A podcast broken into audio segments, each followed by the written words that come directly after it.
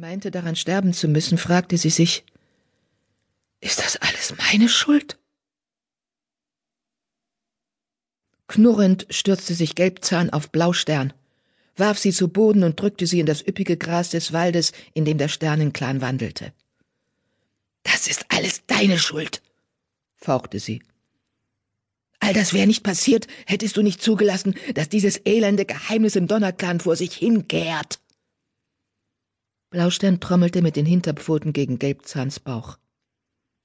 Was ist los mit dir? zischte sie.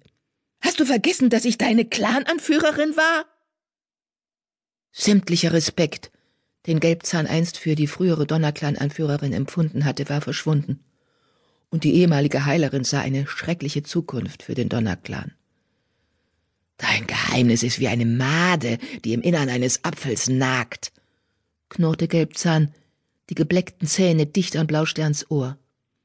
Der Donnerclan ist von Grund auf verdorben. Und noch mehr Blut wird vergossen werden, bevor die Wahrheit ans Licht kommt. Woher willst du das wissen? protestierte Blaustern und versuchte ihre Gegnerin abzuwerfen. Ein blindes Kaninchen würde das erkennen. Die Wahrheit wird ans Licht kommen. Mitternacht hat Zoll alles erzählt. Und wir wissen beide, dass Zoll zum Donnerclan zurückkehren wird.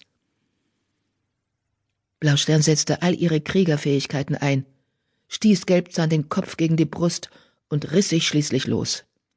Gelbzahn gab auf und sprang zurück. Blaustern stand keuchend vor ihr. Ich kann immer noch nicht glauben, dass Mitternacht uns verraten hat.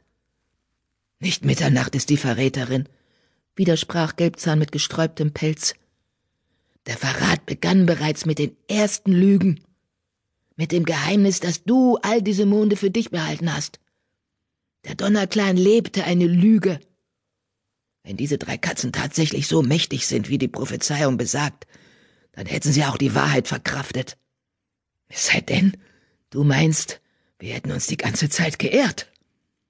Niemals, gab Blaustern zurück. Wer sonst könnten die drei sein? Ich wollte nicht lügen. Aber wann hätte ich es ihnen sagen sollen? Sie waren glücklich. Eichhornschweif und Brombeerkralle sind gute Eltern was hätte es ihnen genützt, die Wahrheit zu erfahren? Nun, das werden wir bald sehen, grollte Gelbzahn. Wenn die drei Katzen nicht stark genug sind, um mit der Wahrheit fertig zu werden, fügte sie hinzu, dann hast du, Blaustern, den Clan zerstört, den du doch so liebst. Sonnenaufgang Vertrocknete Fahne raschelten unter Löwenbluts Pfoten, als er durch den Wald pirschte. Der Himmel über den blattlosen Bäumen war dunkel und leer. Er zitterte von den Ohren bis zur Schwanzspitze. Dieser Ort hat das Licht des Sternenclans nie gesehen. Er tappte weiter.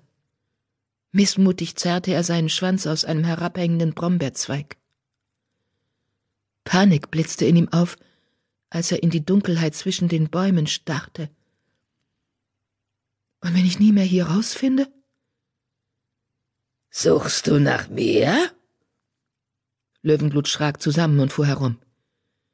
Tigerstern! Der riesige Krieger war am Rand eines Brombeerdickichts aufgetaucht. Du hast viel Training verpasst, miaute Tigerstern.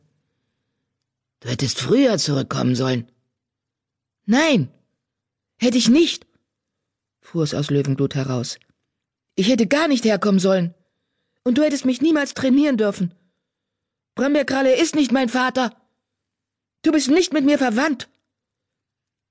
Tigersterns bernsteinfarbene Augen wurden schmal, und er schien darauf zu warten, dass Löwenblut weitersprach. Du, du wusstest es, flüsterte Löwenglut.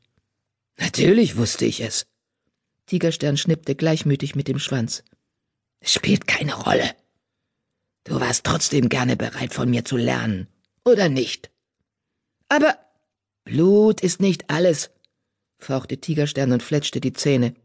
Frag Feuerstern. Wut stieg in Löwenglut auf und sein Nackenfell sträubte sich. Feuerstern ist ein besserer Krieger, als du es je warst. Vergiss nicht, er ist auch nicht mit dir verwandt, zischte Tigerstern leise.